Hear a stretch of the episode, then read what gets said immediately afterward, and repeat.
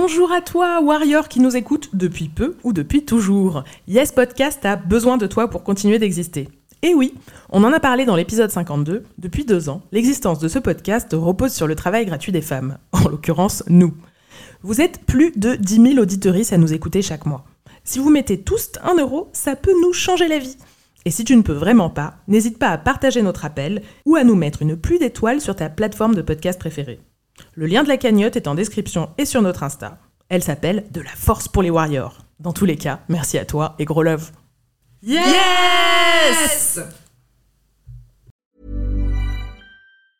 A lot can happen in three years, like a chatbot may be your new best friend. But what won't change? Needing health insurance. United Healthcare Tri Term Medical Plans, underwritten by Golden Rule Insurance Company, offer flexible, budget friendly coverage that lasts nearly three years in some states. Learn more at uh1.com. Podcast Factory.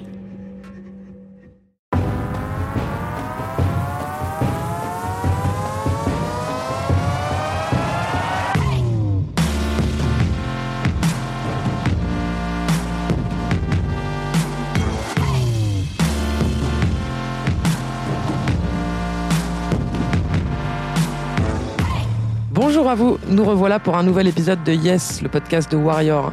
Deux fois par mois, on célèbre les victoires de meufs contre le sexisme et ça nous fait un bien fou.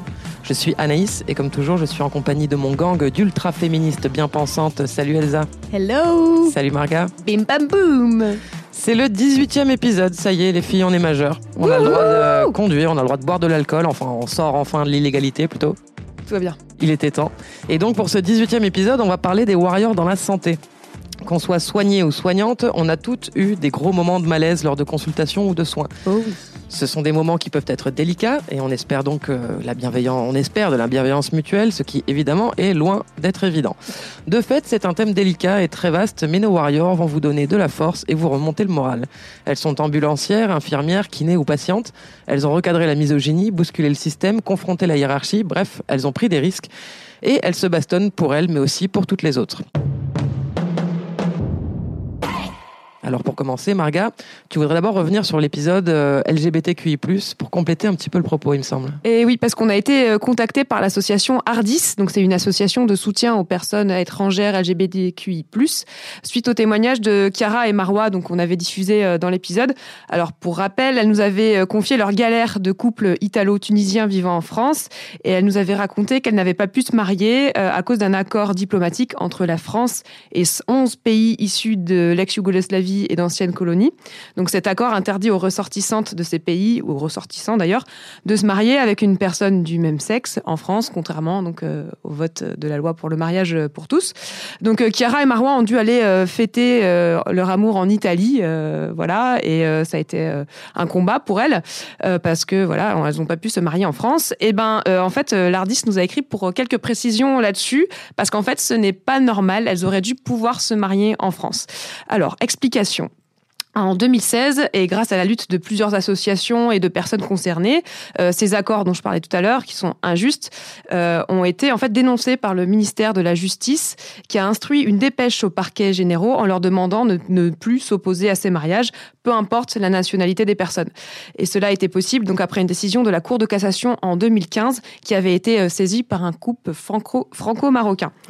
Donc à tous les couples concernés, il ben, faut bien le préciser, en fait, vous avez le droit de vous marier en France. Et si vous êtes dans cette situation et que l'officier d'état civil vous refuse votre droit au mariage, vous pouvez leur rappeler fermement que c'est une discrimination. Donc ce que l'ARDIS conseille euh, de faire, c'est de vous déplacer en mairie avec les textes officiels euh, sous le bras. Euh, on vous les mettra en, lien en description de l'épisode. Vous pouvez aussi contacter l'association donc couple-accueil at ardis.org pour qu'ils vous conseillent. A-R-D-H-I-S. Voilà, exactement. Alors ils disent que ça arrive assez fréquemment en fait ce non accès à ce droit parce que beaucoup, bah, beaucoup d'officiers d'état civil ne, méconnaissent en fait se, euh, méconnaissent la loi et ou s'y opposent ou s'y opposent ou euh, voilà tout simplement euh, disent bah non c'est pas possible puisque c'est marqué dans les accords diplomatiques alors que non on peut on peut se marier. Donc voilà merci beaucoup à Aude et à Julien Delardis d'avoir pris le temps de nous écrire pour nous permettre de préciser tout ça. Et voilà et faites passer le mot parce que voilà apparemment beaucoup de personnes ne sont pas au courant et dont nous ouais, nous les premières voilà Merci beaucoup. Et du coup, sans plus attendre, Elsa, tu vas nous présenter notre première warrior. Yes, alors euh, on va parler de Andrea, on va, on va écouter son témoignage. Donc Andrea travaille comme euh, infirmière à domicile à la campagne dans la Drôme depuis deux ans en libéral après avoir travaillé quatre ans en structure. Et en fait, elle a remarqué euh, des différences dans sa relation aux patients depuis qu'elle se déplace à leur domicile, euh, et notamment dans le comportement des hommes qui se permettent des remarques sexistes. C'était un matin où euh, j'allais voir euh, un patient, un monsieur euh, d'un certain âge. Donc euh, je lui fais euh, les soins euh, comme d'habitude et euh, là, il, sortait, il venait de se réveiller et il commence à me faire euh, des réflexions euh, par rapport euh, au fait qu'il avait rêvé de moi, euh, que euh, voilà j'étais jeune, jolie, il avait eu euh, des mauvaises pensées, que euh, que j'étais très désirable. euh. Ça m'a euh, incroyablement choquée euh, de bon matin d'avoir ce genre de propos et et ben j'ai pas sur le moment voilà je j'ai pas trop su comment faire face je me, suis fermée et voilà moi j'ai fini mon soin je suis partie et ça m'est resté un petit peu toute la journée enfin voilà on n'en a plus reparlé avec ce patient sauf que euh, quelques temps plus tard euh, il m'a euh, refait euh, une réflexion alors que j'étais penchée en face de lui devant lui. Il m'a dit oh mais j'ai une j'ai une belle vue d'ici et alors là je me suis dit non c'est pas possible je peux pas je peux pas laisser de nouveau passer ça parce que ça me met trop mal et non c'est juste c'est pas correct. À un moment- d'un moment il faut lui dire. Il a beau avoir 97 ans être malade et tout ça euh, voilà donc euh, je suis restée très calme et je lui ai dit euh, je lui ai dit monsieur je refuse que vous me parliez comme ça. C'est c'est pas possible. Moi, je suis infirmière. Je suis je suis là pour vous donner des soins. On est dans un cadre professionnel et je ne tolérerai pas que que vous me parliez comme ça. Voilà. Donc après, je je suis partie. Et quand je suis revenue un peu plus tard dans la journée pour la suite des soins, il s'est euh, quand même euh, souvenu de ce qu'il avait dit cette fois et bon, il, s'est excusé pour ce monsieur. Maintenant, euh, ça arrive qu'il me refasse des réflexions du type mademoiselle. Je lui dis toujours très gentiment, ben non, mademoiselle, ça n'existe plus. On dit madame maintenant, s'il vous plaît. Voilà, en tout cas, euh, j'ai plus, je vais plus à la boule au ventre euh, chez lui en me disant euh, qu'est-ce qui pourra me sortir cette fois-ci ou quoi. Je sais que voilà, je répondrai toujours, je réagirai toujours, et, ça pour moi c'est vraiment le plus important. Bravo, Andrea. Waouh, Trop forte. Trop fort d'avoir trouvé les mots, en plus les mots justes dans, Ouais, dans cette situation qui est pas forcément évidente, quoi. Carrément. Bah, surtout euh, dans le cadre du travail, en fait, c'est c'est souvent très dur de répondre. On en a déjà parlé dans notre épisode euh, sur le travail euh, beaucoup, mais parce que tout simplement, on a peur des conséquences. Euh, Du coup, on prend sur soi et au final, euh, ça peut devenir vraiment très lourd. Et comme elle dit, euh, ben, on en arrive à avoir la boule au ventre quand on va travailler. Et c'est vraiment pas possible. Et comme quoi, même un homme en situation d'ultra faiblesse est quand même capable encore d'imposer sa domination. C'est quand même fou. Toujours, toujours, ils sont toujours ouais, là. Jusqu'au bout, quoi. En feignant un petit peu. Ah, voilà, mais je suis Mm. malade. Oh. Ouais, c'est pas ma faute. Mais, euh, mais après, voilà, c'est c'est bien de noter aussi qu'il s'est excusé et que du coup, bah, en fait, euh, des fois, quand on fait remarquer aux gens qu'ils ont, qu'ils ont abusé, ils peuvent, ils, peuvent, ils peuvent être capables de, de le reconnaître.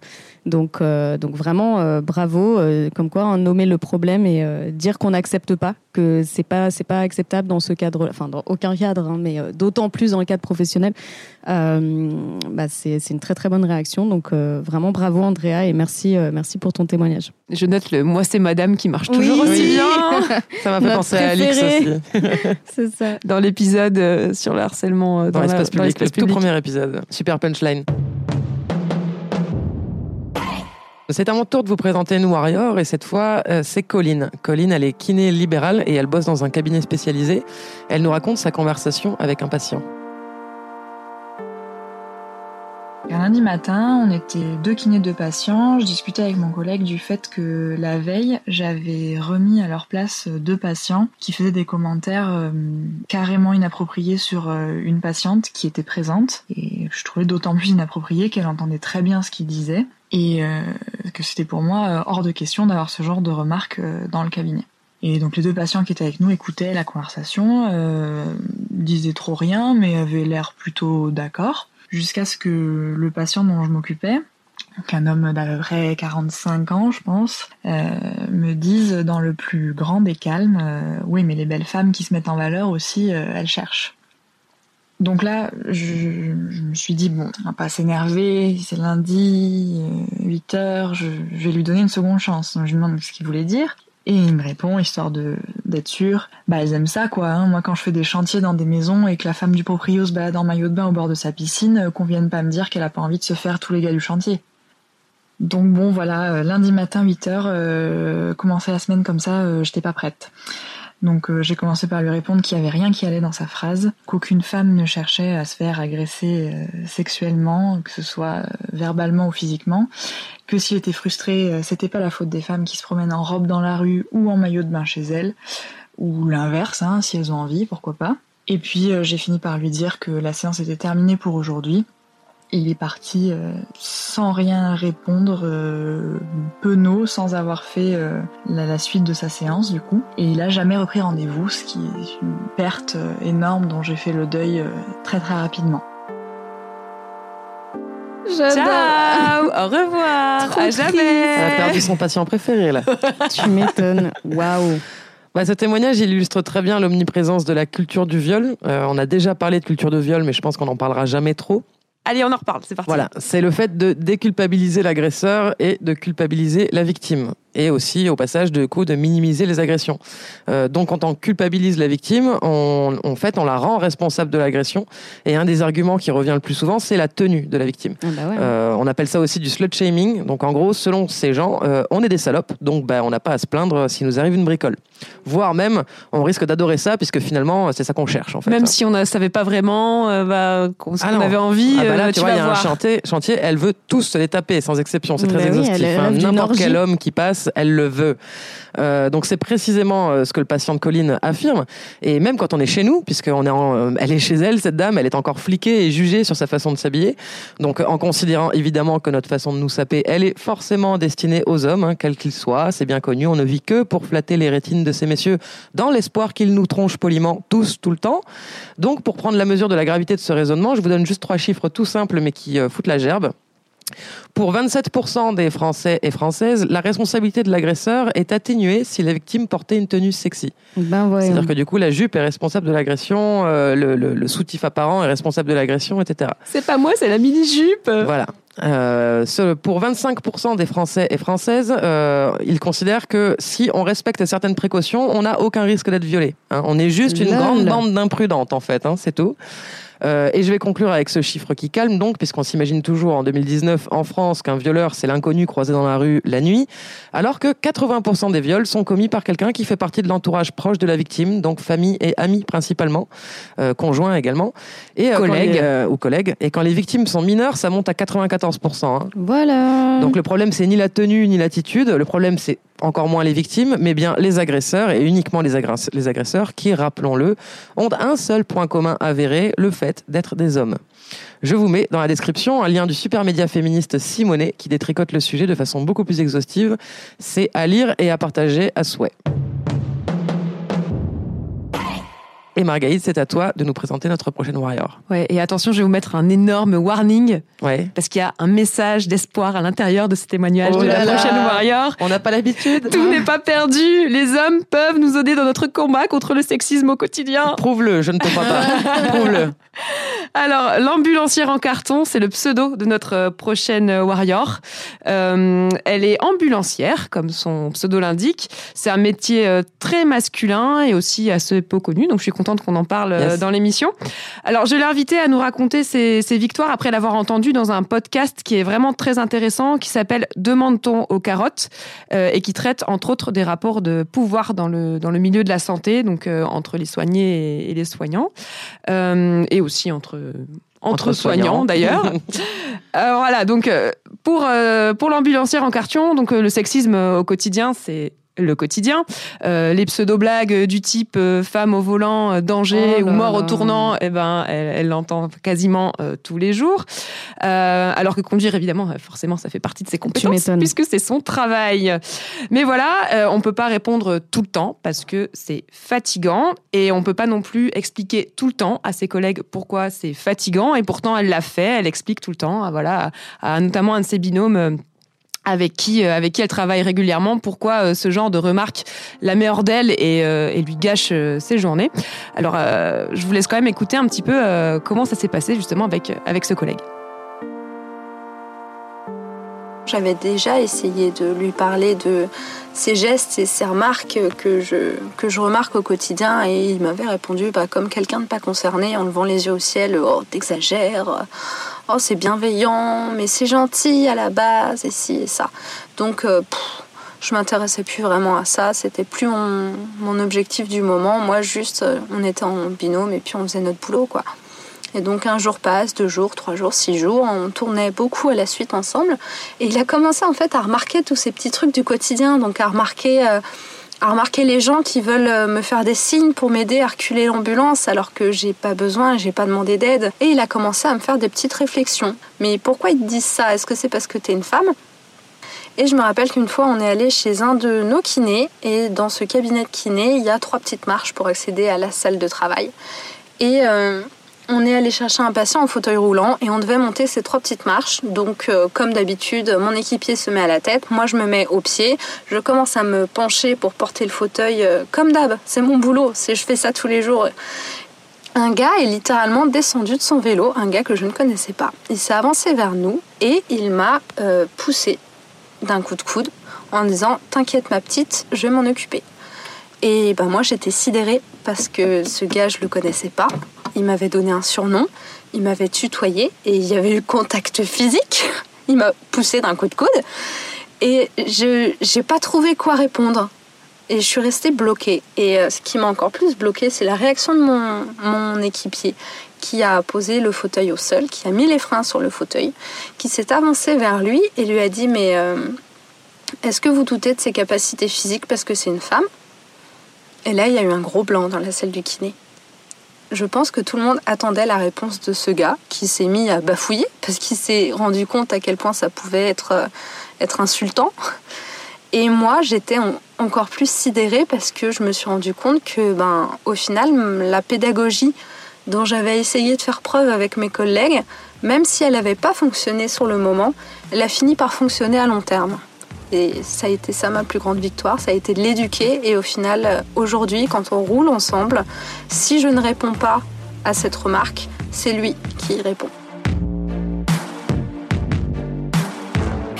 Bravo Ah, ça, c'est une belle victoire. J'adore. Et oui, et surtout que les hommes nous demandent souvent, mais qu'est-ce qu'on peut faire pour aider la cause féministe? Eh ben, Prends cette violence à ta charge et euh, perds le temps que moi j'ai déjà perdu 2000 fois en fait. Voilà, donc c'est tout simple en fait. C'est un très bel exemple. Écoutez. Bon, des fois, le message monte pas au cerveau tout de suite, hein, on l'a vu. Mais euh, ensuite, écouter vraiment, puis réfléchir, puis en fait, tout simplement Éventuellement agir. se renseigner. Éventuellement se renseigner si besoin, hein, si les explications de la collègue ou de, ou de la copine ne suffisent pas. Et euh, ensuite, voilà, apprendre à détecter ces situations sexistes, à, les, à les repérer. C'est ça, c'est ça. Euh, à dire ah tiens mais c'est pas sexiste Ouais. ça voilà déjà Ouais. et puis finalement euh, à réagir quand, quand la collègue ou la copine a pas la force de, de réagir Bah ouais. ou euh, prendre sa défense euh, si besoin et aussi euh, même pas besoin d'être avec avec une femme si vous êtes que entre mecs et que un collègue à vous a une Ouais. réflexion sexiste faites-lui remarquer que cette réflexion. Cette réflexion pardon est sexiste Ah oui, il faut Voilà. pas le faire pour avoir la validation des femmes. Il faut le faire euh, de façon sincère, quoi, juste parce qu'il y a discrimination en fait. Voilà, Bah ouais. c'est ça, exactement.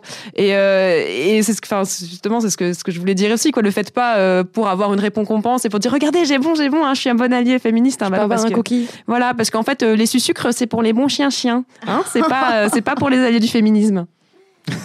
Ouais, et puis aussi, bah, déjà, ça nous soulage. Et en plus, euh, malheureusement, pour plein de mecs très machos, euh, ça va avoir beaucoup plus d'impact quand ça Oui. vient de la bouche d'un homme. Euh, que quand C'est ça malheureux, parce mais que c'est comme ça. nous on est perçu comme hystérique euh, machin alors surtout s'ils savent qu'on est féministe là c'est c'est On foutu perd tout crédit. Mais tu, prends, Euh, tu prends ça beaucoup trop à cœur. euh. Voilà, c'est ça. T'es pas objective. Alors Ouais. que si c'est un mec qui leur dit, écoute, euh, ça n'a aucun sens ce que tu es en train de dire, bah là, peut-être que, voilà. En tout cas, ils vont pas du tout le recevoir de la même façon. Donc, euh, voilà, ça, c'est super important. Bravo à l'ambulancière en carton pour, Ouais, euh, c'est clair. pour son intervention béton Trop armé. forte. Euh, Elsa, tu nous présentes notre prochaine warrior? Oui, alors euh, maintenant on va parler de santé mentale, donc euh, un sujet très très important et qui concerne tout particulièrement les femmes. Euh, donc Léa est une énorme warrior, elle nous parle d'un sujet très tabou. Donc euh, c'est la façon dont sont traitées les personnes qui souffrent euh, de troubles mentaux et qui sont mises entre les mains de professionnels qui sont parfois tout puissants et qui ont l'ordonnance facile. Je dis pas que les médicaments peuvent jamais aider personne, mais c'est vrai que moi je suis souvent choquée de voir la facilité avec laquelle certains psys peuvent proposer euh, des, des, des médicaments, des anxiolytiques ou autres euh, à des personnes qui se sentent pas bien. J'ai déjà entendu des histoires même de gens où c'est carrément le psy du travail qui le propose sur le lieu de travail. Euh, qui a carrément un cachet sur place, prêt à donner un antidépresseur à une personne qui n'en a jamais pris de sa vie et qui dit juste euh, je, me- je suis en souffrance au travail quoi. Euh, donc voilà, euh, faut savoir que l'Organisation mondiale de la santé fait état de cette situation et, et a, et a sorti un rapport qui dit que le genre féminin est un facteur qui va fortement contribuer à la prescription de psychotropes. Euh, les docteurs diagnostiquent plus souvent les femmes que les hommes comme souffrant de dépression, même lorsqu'ils présentent des symptômes identiques. Oui, c'est parce que les femmes sont vues comme faibles aussi, alors que les hommes sont Tout à euh. exactement. Et d'ailleurs, ce qui est un problème pour les hommes aussi, parce que euh, du coup, bah, il y a beaucoup plus de mal à accéder aux soins. C'est ça, il y a beaucoup plus d'hommes qui se suicident, etc., etc. Euh, donc voilà, donc c'est des, des problématiques qui sont très euh, délicates et très très sensibles, très très complexes. Euh, mais en tout cas, voilà, son témoignage est très intéressant. Je vous laisse écouter. J'ai été hospitalisée en psychiatrie une dizaine de fois.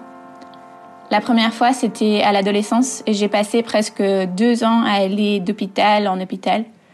J'étais sous de fortes doses de médicaments qui faisaient que j'avais en permanence la tête dans le brouillard. J'ai été mise en contention, c'est-à-dire attachée à un lit avec des sangles. J'ai été enfermée en chambre d'isolement. J'ai été injectée de force avec des sédatifs, tout ça de façon répétée. Il faut savoir que la psychiatrie est un système profondément paternaliste où les psychiatres ont toujours raison et les patients, vu leurs symptômes, ne sont pas en état de savoir ce qui est bon pour eux et en fait doivent juste la fermer. Évidemment, ça m'a pas du tout aidé à aller mieux.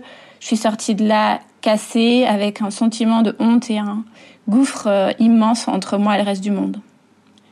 Et puis, il y a quelques années, j'étais étudiante en droits humains et je suis tombée sur un rapport de l'ONG Human Rights Watch où une femme parlait des violations qu'elle avait subies à l'hôpital psychiatrique. Et là, j'ai réalisé, moi aussi. Moi aussi, on a porté atteinte à mes droits. J'ai repensé à ce qu'on m'avait fait et j'ai compris que c'était pas du soin, mais du contrôle et de la discipline. Et au plus je me suis informée sur les droits humains, au plus j'ai réalisé que c'était ma liberté, mon intégrité physique qu'on avait violée, et que c'était mal, et que c'était grave. Et en fait, rien que de savoir ça, ça m'a déjà rendu une partie de la dignité que j'avais perdue. À ce moment-là, j'ai décidé de m'engager comme militante. J'ai trouvé du travail dans cette même ONG pour pousser les gouvernements à faire respecter les droits fondamentaux aussi dans les soins de santé mentale. J'ai rejoint le réseau européen des usagers, ex-usagers et survivants de la psychiatrie, par lequel on défend nos propres droits à l'échelle internationale. Et grâce à ça, j'ai pu rencontrer d'autres personnes qui avaient eu le même genre d'expérience que moi, et ça m'a fait beaucoup de bien de me sentir moins seule. Donc maintenant, au lieu de la honte que je ressentais, j'ai plutôt une sorte de colère, mais une colère saine qui me donne envie de faire changer les choses. Ce combat, ça m'a aussi fait réaliser que l'experte sur moi-même, bah, c'est pas les médecins, c'est moi. Et donc j'ai pu trouver mes propres ressources à l'intérieur de moi pour m'aider. Et grâce à ça, je gère beaucoup mieux qu'avant les moments difficiles. Alors si je pouvais faire passer un message pour les warriors de la psychiatrie, ce serait que vous avez les droits. Vous ne devez rien accepter qui ne vous fait pas du bien. Et croyez en vous, parce que vous savez mieux que quiconque ce qui est bon pour vous. Et surtout, surtout, parlez, parce que cette violence, elle se nourrit de notre honte et du tabou qui plane autour de la psychiatrie. Et c'est seulement quand on sortira de ce silence que ça va changer. Putain, j'ai les larmes aux yeux. On est sur de la Warriors de niveau olympique, là. Ouais, non, vraiment, c'est incroyable ce, Bravo, ce Léa. témoignage. Et en plus, c'est fou à quel point elle arrive bien à expliquer Ouais. euh, et à articuler, en fait, euh, qu'est-ce qui est problématique dans ce qu'elle a vécu, qu'est-ce qui est violent et, et à quel point elle s'est relevée, quoi. Ah ouais, son, son c'est- cheminement, il est. Parce qu'il y a des gens, ça peut, les impressionnant. bou- ça peut les bousiller pour toute, pour toute la vie, en fait. Hein, et enfin, changer complètement leur rapport aux autres, leur rapport au monde, enfin, c'est très, Je très, très, ça, je très ça violent. incroyable. Tu viens pour être aidé et en fait, on te, on te, on te traumatise, détruit, quoi. on te C'est- détruit ouais. complètement. Et euh, donc, euh, donc oui, bah, enfin, moi, j'étais vraiment très touchée aussi par euh, par ce témoignage. Et en fait, je pense que c'est important de de comprendre pourquoi le système de Enfin, de la prise en charge de la santé mentale euh, fonctionne tel qu'il fonctionne actuellement. Alors, euh, il y a aussi euh, beaucoup d'hommes, je pense, qui peuvent subir des, des abus. Ouais. Et jusqu'à il n'y a pas si longtemps que ça, on pratiquait quand même des électrochocs Mm. euh, dans beaucoup de pays. Enfin, moi, je connais des gens euh, qui ont qui ont qui ont vécu ça. Alors pas en France, hein, mais je veux dire, c'est pas c'est Mm. pas un truc qui existe pas un mythe, plus. ouais. Enfin Mm. voilà, c'est c'est une réalité quoi. Donc voilà, et en fait, il y a une une Enfin, je sais pas si c'est le bon terme, mais moi je dis une psychiatrisation des femmes qui existe depuis l'Antiquité, c'est-à-dire qu'on on va- toujours dire que les femmes sont folles, enfin, et vachement exagérer au-dessus, de- enfin, sur ça. Les hystériques Euh. Voilà, donc sur euh, au, au sujet de l'hystérie, alors j'ai trouvé un super article, je vais vous mettre le lien dans, dans Chic Magazine sur euh, le sexisme dans euh, dans euh, la, psychologie au sens large, on va dire. Et euh, voilà, donc l'hystérie, ça vient donc du grec hystéros, qui signifie utérus. Euh, et donc l'hystérie, c'était considéré déjà par les penseurs antiques, Platon en tête, comme une maladie exclusivement féminine. Euh, et voilà, il disait travaillé par le désir maternel, l'utérus des femmes se déplacerait à l'envie dans le corps de ces dernières, bloquant successivement les voies respiratoires ou celles de la circulation sanguine, causant ainsi crise de démence ou de larmes. Du Moyen Âge où l'hystérie était l'apanage des sorcières, au 19e siècle où le médecin anglais Joseph Mortimer Granville imagina le premier vibromasseur dans le but de soigner des femmes hystériques. Euh, cette névrose est considérée comme une plaie féminine, euh, voilà. Et aujourd'hui, hystérique, ça reste encore une insulte Mm. profondément misogyne qui est adressée quasi exclusivement aux femmes, notamment aux féministes. D'où euh, tes, tes affiches et tes t-shirts, Anaïs, euh, Hystérique radicale. hystérique radicale. Et euh, d'où aussi, j'imagine, les, enfin, les, les trucs du genre, euh, mais t'as tes règles ou quoi Oui, voilà, tout à fait. Euh, J'aime beaucoup l'image de l'utérus qui se balade. Ouais, euh, mais non, mais c'est incroyable. Enfin, tu te dis, mais les mecs, où, ils- Là, il est au niveau de mon dos, là, en ce moment. Écoute. Il- Ouais, ouais, voilà, c'est ça. Tout est normal. Donc euh, voilà, et faut que- donc ça c'était à l'Antiquité, donc on peut se dire ah c'était il y a longtemps, machin. Non. Mais en fait, ces croyances, elles ont continué à se propager et à influencer la façon dont on traite les femmes euh, jusqu'à l'apothéose avec notre cher Freud et sa théorie sexuelle selon laquelle, Toujours un fils de rien. voilà, selon laquelle la femme ne se caractérise que par son manque de phallus. Oui. Voilà, donc toute notre existence ne tourne que au- autour du fait qu'on n'a pas de bite. Et comme elle cherche toute sa vie à combler ce vide, ce creux, à travers la sexualité ou la maternité, l'enfant devenant un substitut du pénis manquant. Waouh Non mais euh, lui, il a vraiment pas des ce soucis. fumait, mais quoi. ça avait Non, l'air pas mais mal quand même. Donc voilà, allez voir le- là, cet article de, de Chic euh, Magazine qui est super intéressant. Je vous- encore une fois, je vous mets le lien et je voudrais parler du coup des, des, des psys safe, on va dire. euh, donc c'est-à-dire euh, des gens qui sont, euh, enfin des psys qu'on peut aller voir, euh, même si on est une personne racisée, une personne LGBT, etc. Parce qu'en fait, si tu vas voir un psy qui est un homme blanc bourgeois, bah, potentiellement, en fait, il va pas du tout comprendre ton expérience parce que euh, lui-même, il a des biais énormes. Il a grandi dans un système et il est pas du tout neutre, en fait. Faut arrêter de croire que les psys sont neutres. C'est totalement faux. Ils ont grandi dans un système et à moins qu'ils se soient vraiment déconstruits et qu'ils soient très ouverts sur ces questions-là, la plupart du temps. Et ça, c'est pareil, on m'a raconté, mais un nombre d'histoires incalculables, que ce soit euh, voilà des personnes racisées ou lesbiennes ou autres, de psys qui disent des trucs, mais extrêmement Ouais. graves à leurs patients en fait et qui peuvent pareil, les détruire. hein. Donc euh, pour ça pour ça je vous conseille euh, le dernier épisode de Kif Taras qui s'appelle le coût mental du racisme dans lequel elles interviewent Rakika qui est une psychologue euh, qui reçoit surtout euh, des femmes noires entre 25 20 et 50 ans et qui sont presque toutes en fait en situation de burn-out lié au racisme sur leur lieu de travail en fait. Donc ça va expliquer ça à un psy blanc, il va dire non mais vous êtes parano, c'est pas du racisme, vous êtes sûr? Non mais quand même, euh, non non non. Vous prenez ça beaucoup trop à cœur. Voilà. Votre utérus est à quel niveau de votre corps actuellement? Ouais, c'est ça. Et du coup, bon, elle parle d'une liste de psy safe qui circule, donc, dont j'avais déjà entendu parler, donc je vous mettrai le, lien de ça aussi. Euh, voilà, donc c'est des psys qui se disent donc euh, inclusives, euh, respectueuses, etc., et qui sont un peu briefés, on va dire, sur toutes les problématiques de minorité, de discrimination. donc voilà. En plus, ça va très loin, ce côté, euh, ce dont on parlait tout à l'heure sur la psychiatrisation des femmes. Euh, ça explique notamment qu'on ait mis si longtemps à diagnostiquer des maladies comme l'endométriose, en fait. Ça. Parce que, pareil, euh, la douleur des femmes au moment des règles est considérée comme, en fait, une faille psychologique. C'est ça. et en gros, on te dit, bon, bah, non, en fait, t'as pas si mal que ça. Déjà, on minimise ta douleur. Voilà. Et du coup, c'est en 2019 seulement qu'on commence à parler de cette maladie, alors que ça fait des siècles que des femmes souffrent le martyr quand elles ont leurs règles. Donc, c'est ça a des conséquences euh, réellement, euh, réellement tragiques et il faut que ça bouge vite. Là, on est en 2019, mm. on peut plus attendre en fait.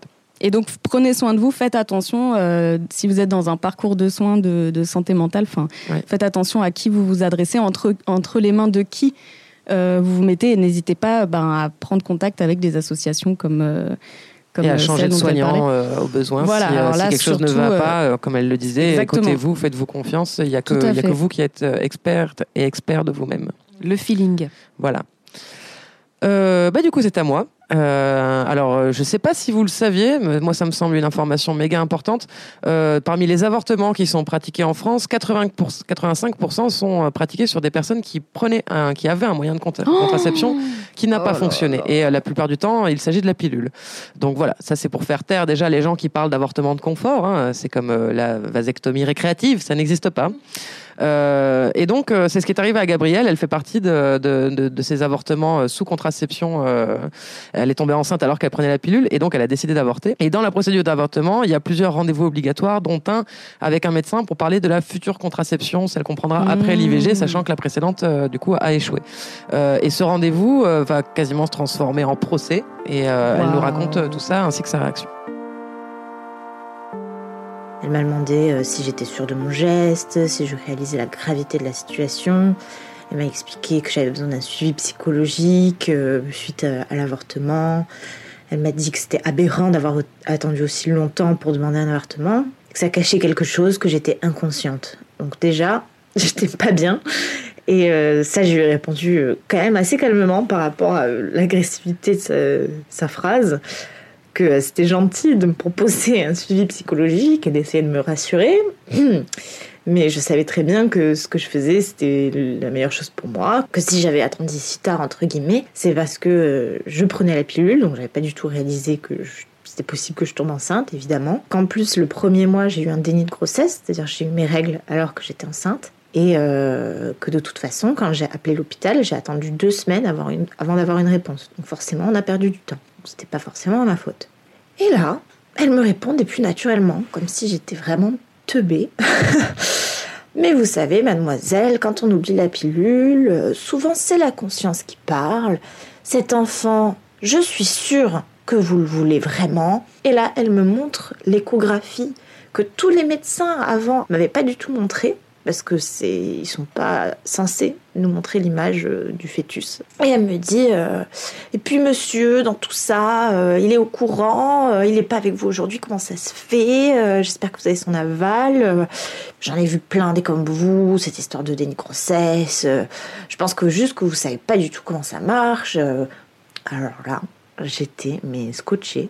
J'étais vraiment choquée. Enfin, il y avait plein de trucs qui allaient pas dans ce qu'elle venait de me dire, clairement. Et je sais pas comment j'ai fait. Bah, surtout aussi parce que je m'étais préparée, que j'avais gardé toutes mes plaquettes de pilules usées au cas où et que je m'étais préparée. En fin de compte, c'était pas plus mal parce que je lui ai donc posé les plaquettes de pilules sur la table, elles étaient vides.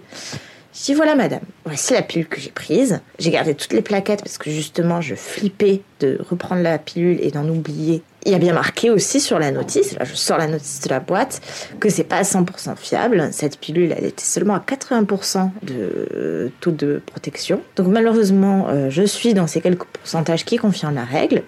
Le premier mois, j'ai bien fait un déni de grossesse, à part si ma gynéco et mon sage-femme se trompent.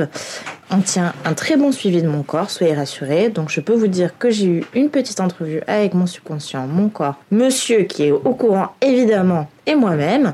Et nous sommes tous d'accord que c'est pas le moment. Maintenant, j'aimerais qu'on arrête de divaguer et de voir te diffamer sur ma conscience.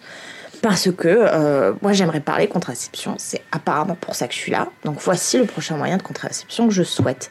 Là je porte fermement un flyer sur la table que j'avais imprimé moi euh, avant le rendez-vous. Et c'était sur un stérilet euh, nouvelle génération euh, qui était censé être beaucoup moins douloureux que les autres et qui était euh, non hormonal. Et là elle me répond pas. Elle regarde le flyer, un peu étonnée quand même. Elle commence à faire une recherche sur son ordinateur.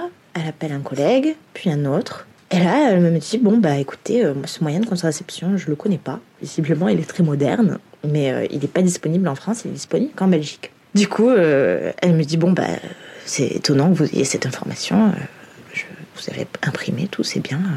Je, je dis bah, merci. Euh, J'essaie de faire au mieux pour mon corps et euh, je me suis évidemment renseignée aussi sur la procédure d'avortement. euh, et au cas où elle me souhaitait me prendre de haut pour autre chose, je lui ai dit au fait, je me suis bel et bien fait dépister hein, avant d'arrêter le préservatif, au cas où vous voulez m'accuser d'autre chose. Et j'ai quand même décidé de faire une lettre à l'hôpital. Donc la lettre, je l'avais déposée à l'accueil et je l'avais envoyée par mail et j'avais envoyé en recommandé à l'hôpital directement. Bref, j'avais fait un milliard de moyens pour que ça parvienne à quelqu'un. Et j'ai eu une réponse d'excuse. Donc euh, moi, ce que je vous conseille, c'est soyez préparés les filles, car plus on vous prend pour une idiote et plus c'est glorieux de les faire passer pour des idiots.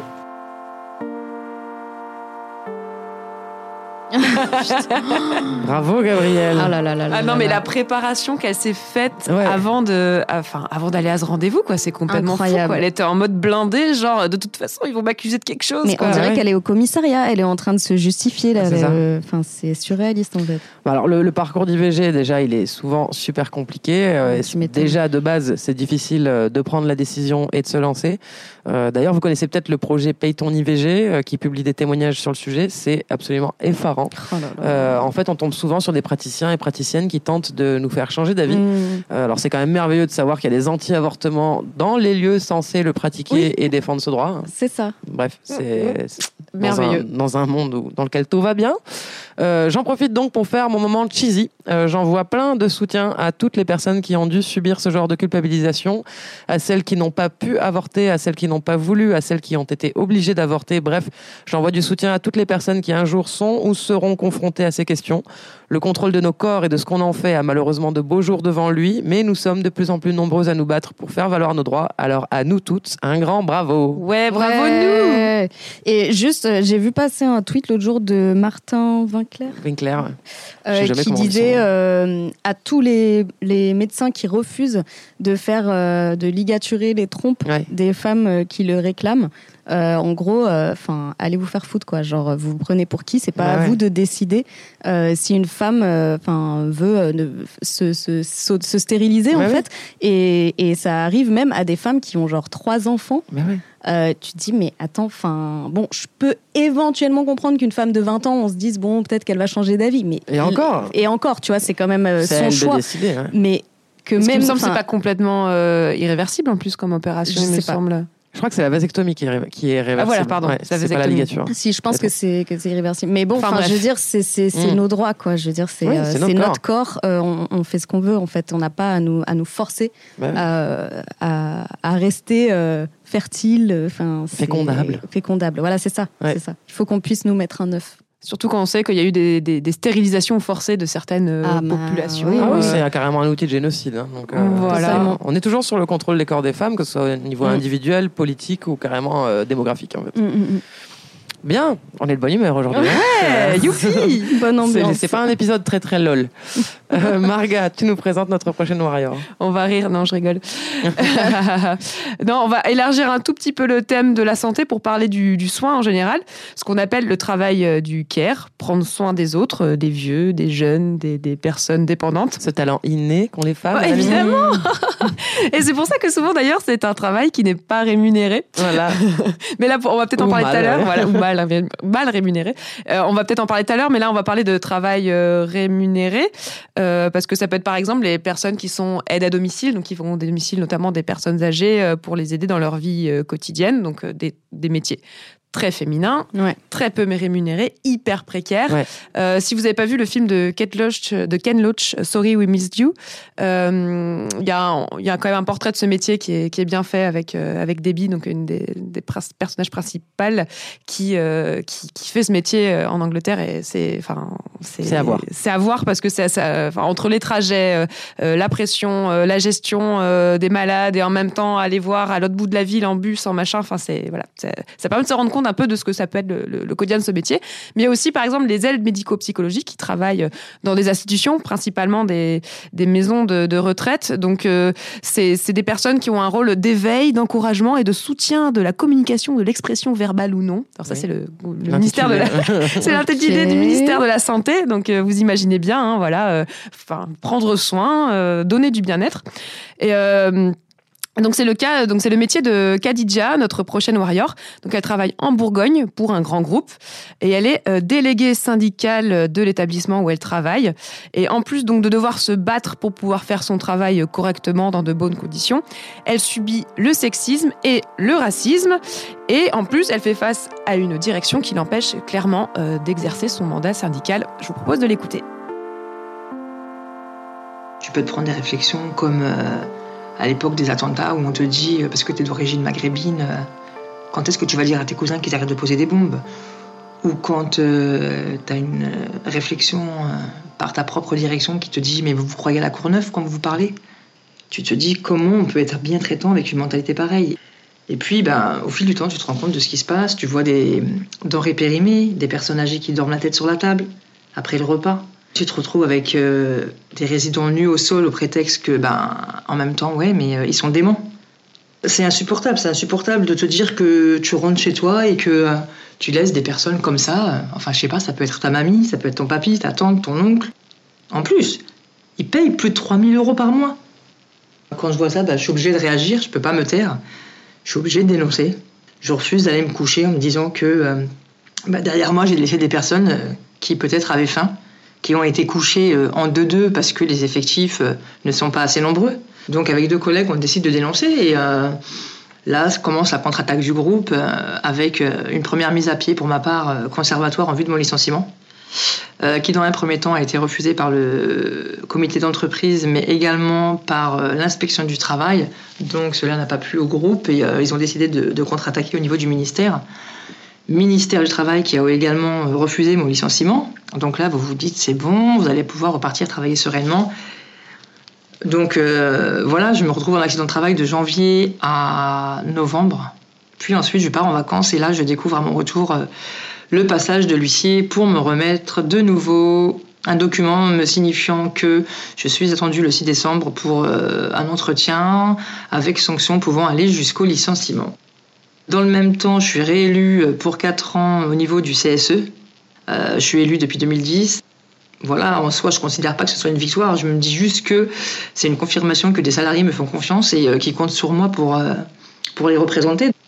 Aujourd'hui, si j'ai la force de continuer, honnêtement, c'est euh, voilà, grâce à tous les soutiens que j'ai, les familles, mes amis, les familles des résidents aussi qui me demandent de le tenir et de ne pas lâcher pour euh, les résidents car euh, bah, j'ai eu le courage de parler, c'est pas tout le monde qui le fait. Après, euh, j'ai pas la prétention de dire que je suis mieux que les autres. Non, non, je, je, veux juste rentrer chez moi et être au clair dans, dans mon esprit. J'ai une éducation qui fait que je suis là pour euh, traiter, euh, bien traiter les personnes et euh, qu'en aucun cas, n'importe quel humain, tel qu'il soit, ne mérite un, un tel traitement.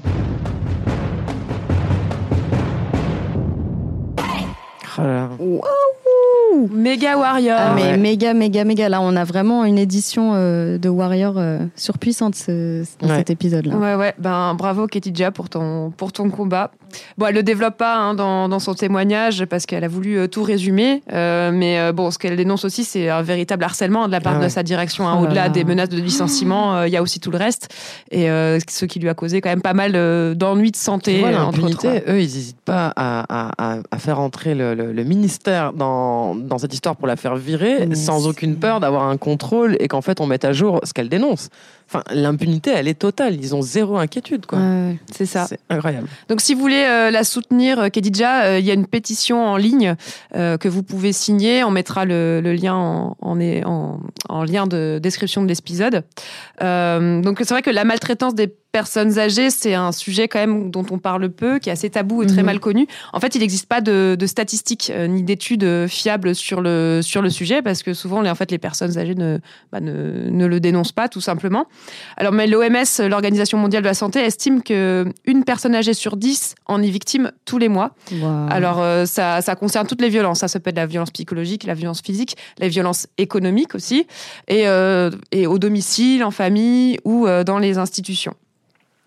Donc c'est un sujet euh, assez important euh, dont on parle beaucoup en ce moment euh, de réforme des retraites, hein, puisque Mmh. en 2050 en France, les personnes âgées de plus de 65 ans devraient atteindre 29% de la population.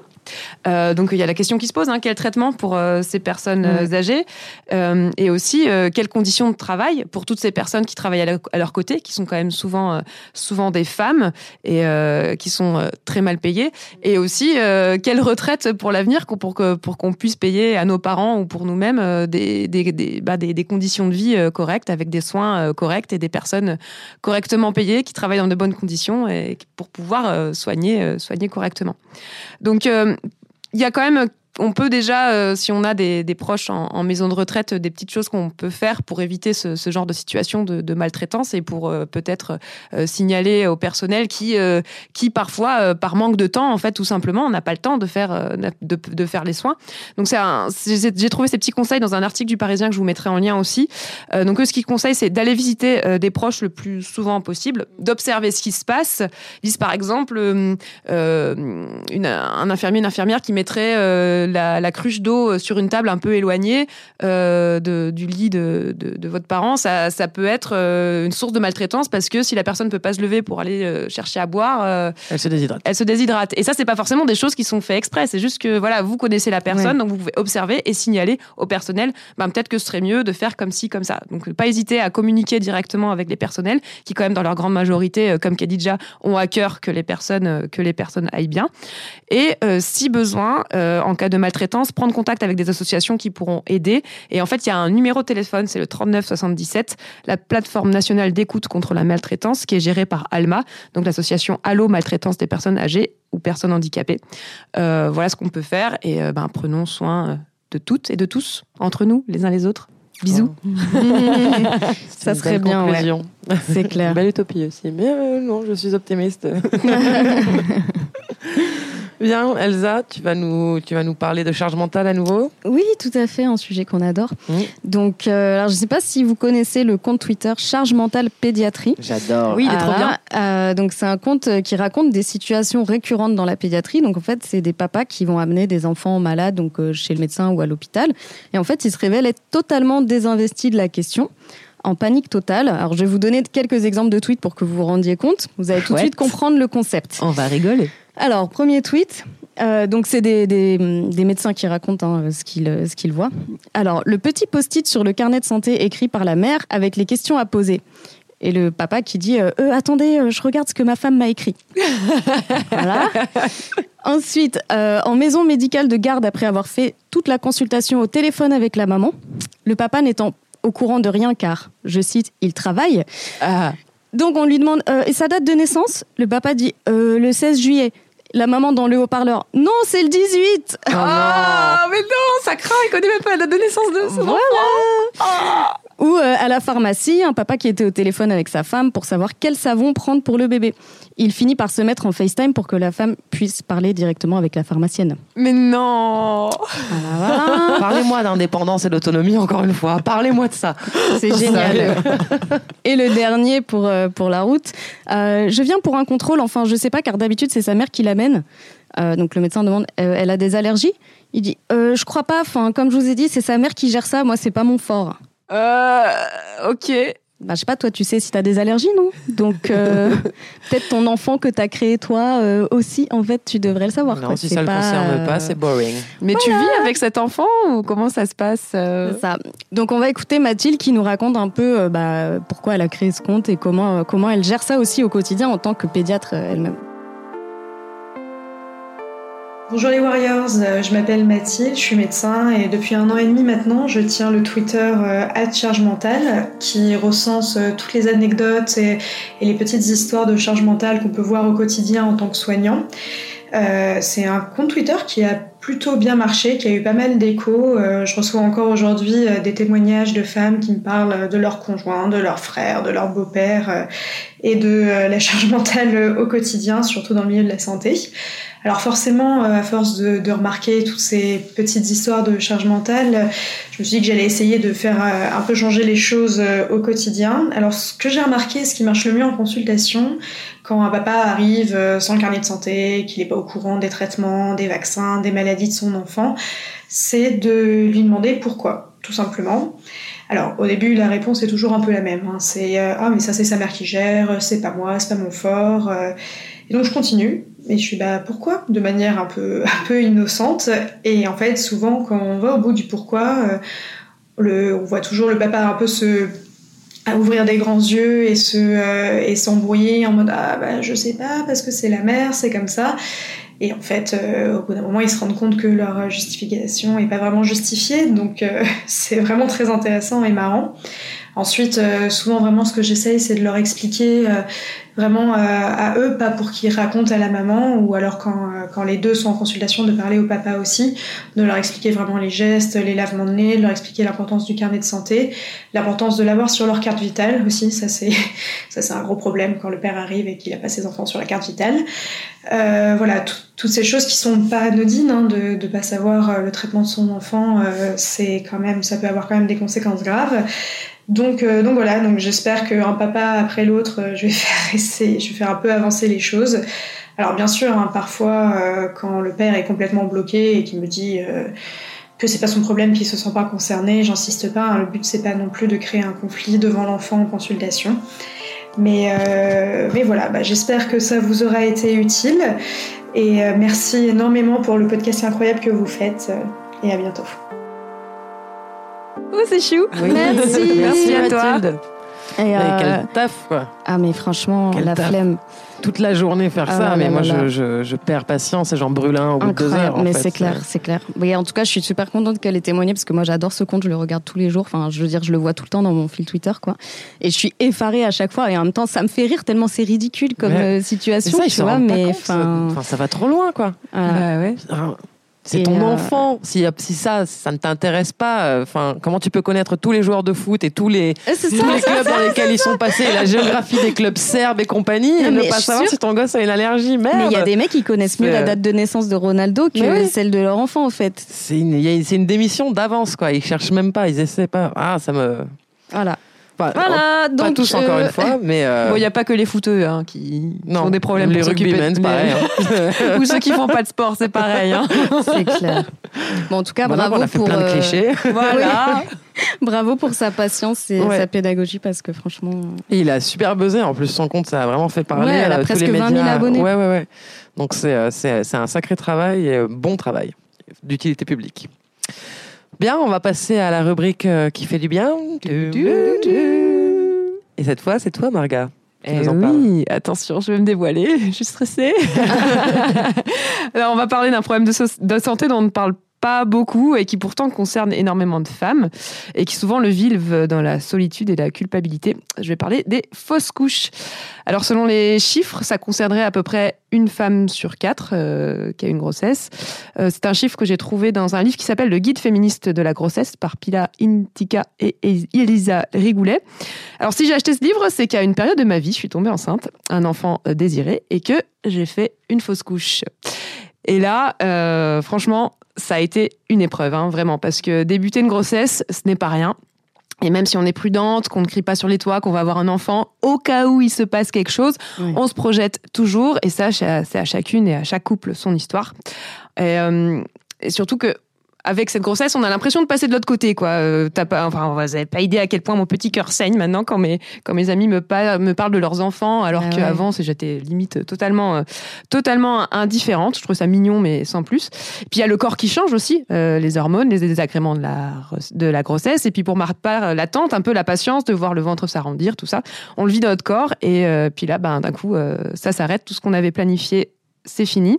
Alors moi, ça, pour vous raconter comment ça s'est passé, euh, j'ai eu des saignements assez légers pendant 24 heures à peu près, puis euh, plus fort, donc ça a été 48 heures de stress, avec quand même l'intuition que euh, j'allais expulser l'embryon, mais en ayant quand même espoir que non, que c'était pas, voilà, que c'était peut-être autre chose.